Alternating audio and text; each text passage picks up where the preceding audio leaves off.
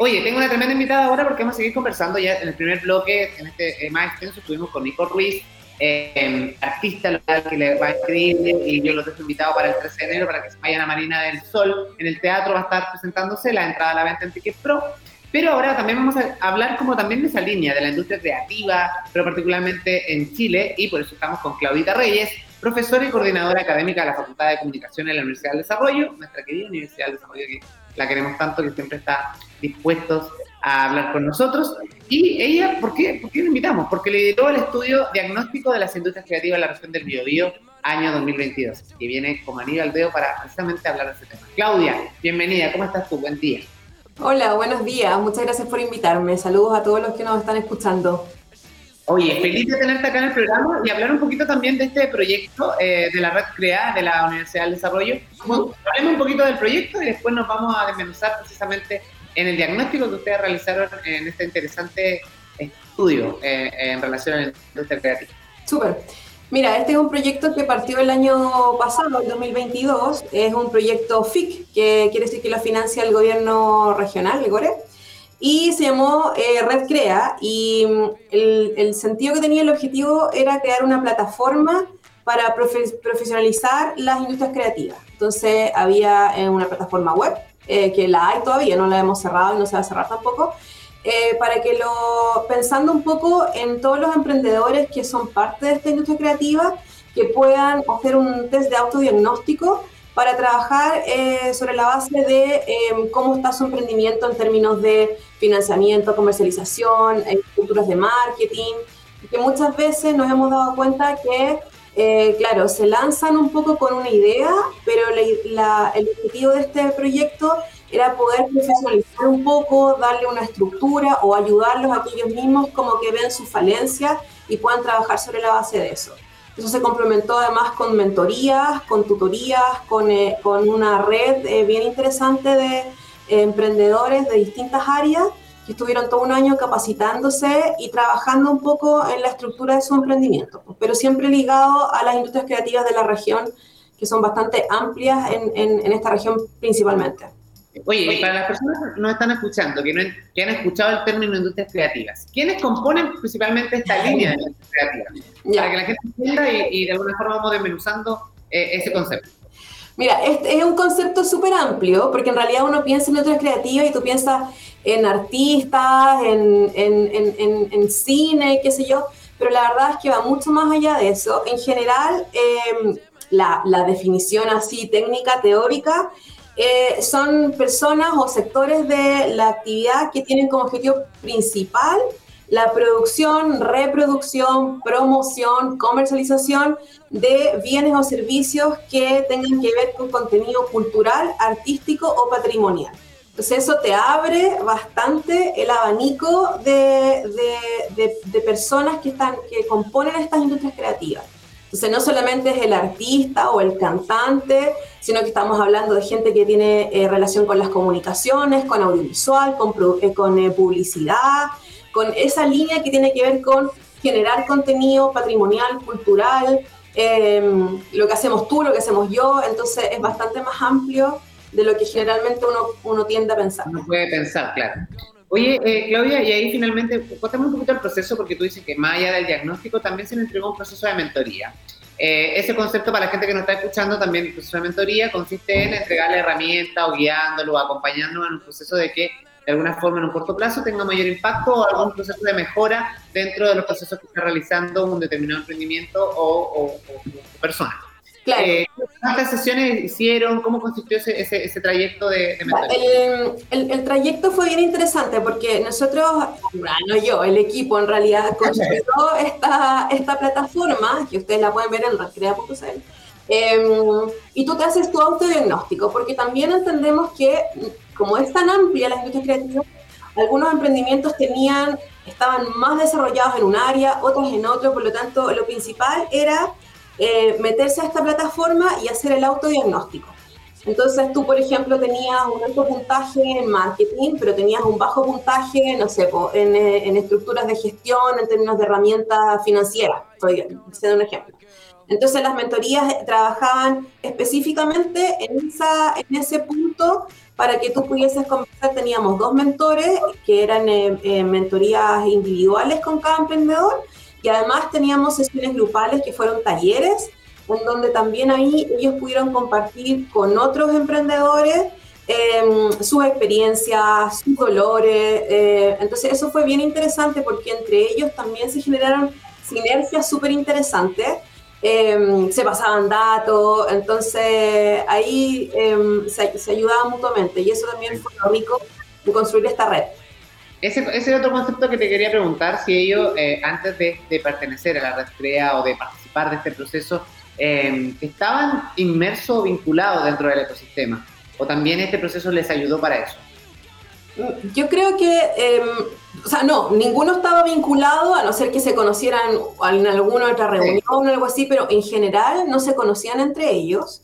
Eh, y llegaron porque nosotros empezamos a publicitar esto el año cuando nos ganamos el proyecto y llegaron y se formó este grupo, pero, pero no es que eh, estuviesen todos integrados en un ecosistema, de hecho ese ecosistema es súper frágil porque no hay una estructura como como fija donde tú digas, ya, yo soy un emprendedor creativo, así que me voy a meter a esta plataforma. Es, eso no existe. Entonces, em, cada uno hace su, hace, su negocio eh, y se juntaron en esta, en esta instancia.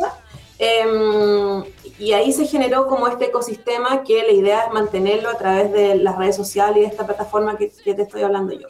Buenísimo. ¿Y ahora qué, viene con, con, este proceso, eh, Claudia? Porque finalmente ya que vivió este proceso de la red CREA, pero ¿qué se viene de aquí en adelante? ¿Hay, un, hay, un, ¿Hay algo de acompañamiento? ¿Se le da seguimiento a ellos? ¿O están buscando otra forma de vincularse como para seguir fortaleciendo su, su debilidad Nosotros como este es un proyecto FIC, eh, tiene, un, tiene un tiempo limitado, nosotros cerramos este proyecto, pero nos ganamos un FIC 2.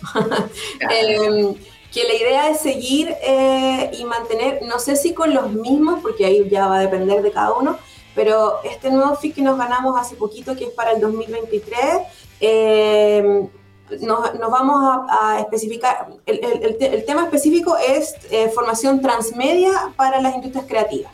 Wow. Eh, sí, es un tremendo nombre. Pero la idea, una de las cosas que nos dimos cuenta cuando hicimos el diagnóstico y a lo largo de todo el, el periodo de, del, del FIC 1, eh, fue que eh, hay una alta necesidad por trabajar de, de, manera mucho más profesionalizante el tema de las redes sociales, el tema del marketing digital. Y en eso la Facultad de Comunicaciones tiene algo que decir también. Entonces, no, eh, con este nuevo proyecto, la idea es enfocarnos específicamente a dar herramientas, que son las herramientas transmedia, ¿no? a estos emprendedores que eh, tengan que o, quieran apuntar sus estrategias de marketing y sus estrategias comunicacionales hacia ese fin, digamos. Entonces, ese es la, la, el, el, el, segundo pasito que estamos dando.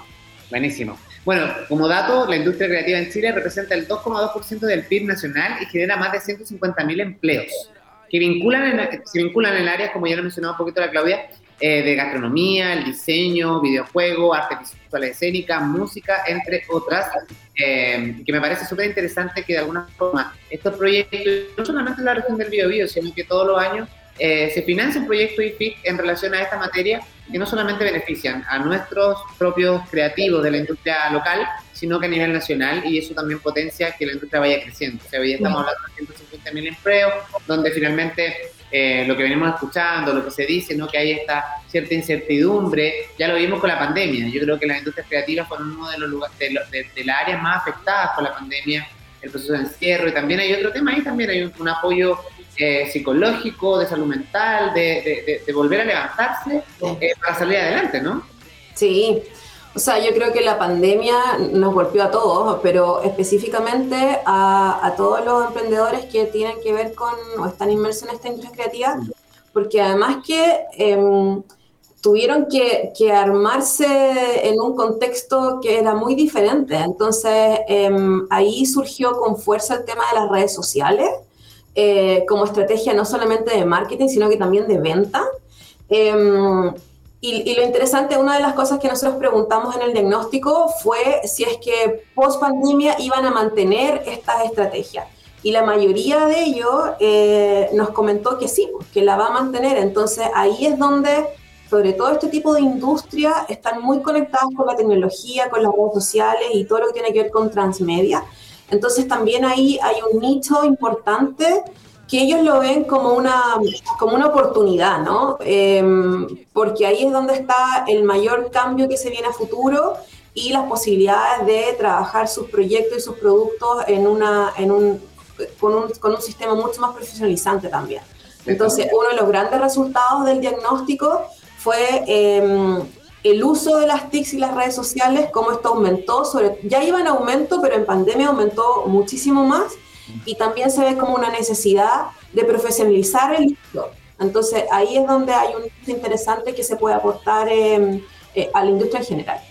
Buenísimo. La gente que nos está escuchando, aquellas personas que pertenecen a la industria creativa o que están eh, atentos a nuestra conversación a través de, nuestro programa y que quieran recibir o, conocer un poquito más de la Red Crea y buscar más información al respecto, ¿dónde lo pueden hacer? ¿Redes sociales, sitio web? Cuéntame un poco. Sí, lo pueden hacer en redes sociales. Hay un sitio web que em, nosotros funcionamos mucho por Instagram y por, y por Facebook. Es Red Crea eh, Así que búsquennos, síganos. Ahí ustedes pueden entrar también a la página web y hacer el autodiagnóstico que sigue. Esa página no se va a cerrar, así que denle nomás.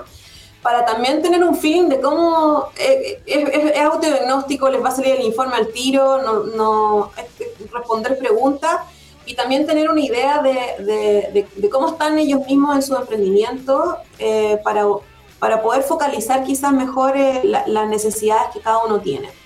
Así que denle nomás adelante, pónganle like, háganle clic y vamos. Red Crea usted lo puede buscar en la red social y también ingresando al sitio web. Oye, Claudia Reyes, profesora y coordinadora académica de la Facultad de Comunicación en la Universidad del Desarrollo, sede de Concepción, periodista de la Universidad de Concepción también. Sí. Y ella estuvo y lideró el estudio diagnóstico de las industrias creativas de la región del Biobío en el año 2022, un PIC de la Red Crea UDD. Claudia, muchísimas gracias por haber sido parte de esta entrevista y de compartir con nosotros estas impresiones y agradecer también a, toda a todo el personal de la Universidad del Desarrollo que, han, durante todo el año pasado han tenido una, una, amabilidad con nosotros increíble como equipo de trabajo y, eh, y, es paradójico porque podemos trabajar en forma colaborativa y eso también es muy entretenido. Nosotros pertenecemos a una casa de estudios que es Duoc UC y de alguna forma hablamos siempre con los profesionales de la Universidad del Desarrollo. Creo que esa es la clave hoy en día. Sí, no, muchas gracias por tenerme, muchos saludos también a la gente que nos está escuchando y obvio, aquí la colaboración es clave, si no, nadie surge. Así que encantado de, estar en esto, en, tu programa y, y a futuro ojalá podamos conversar mucho más.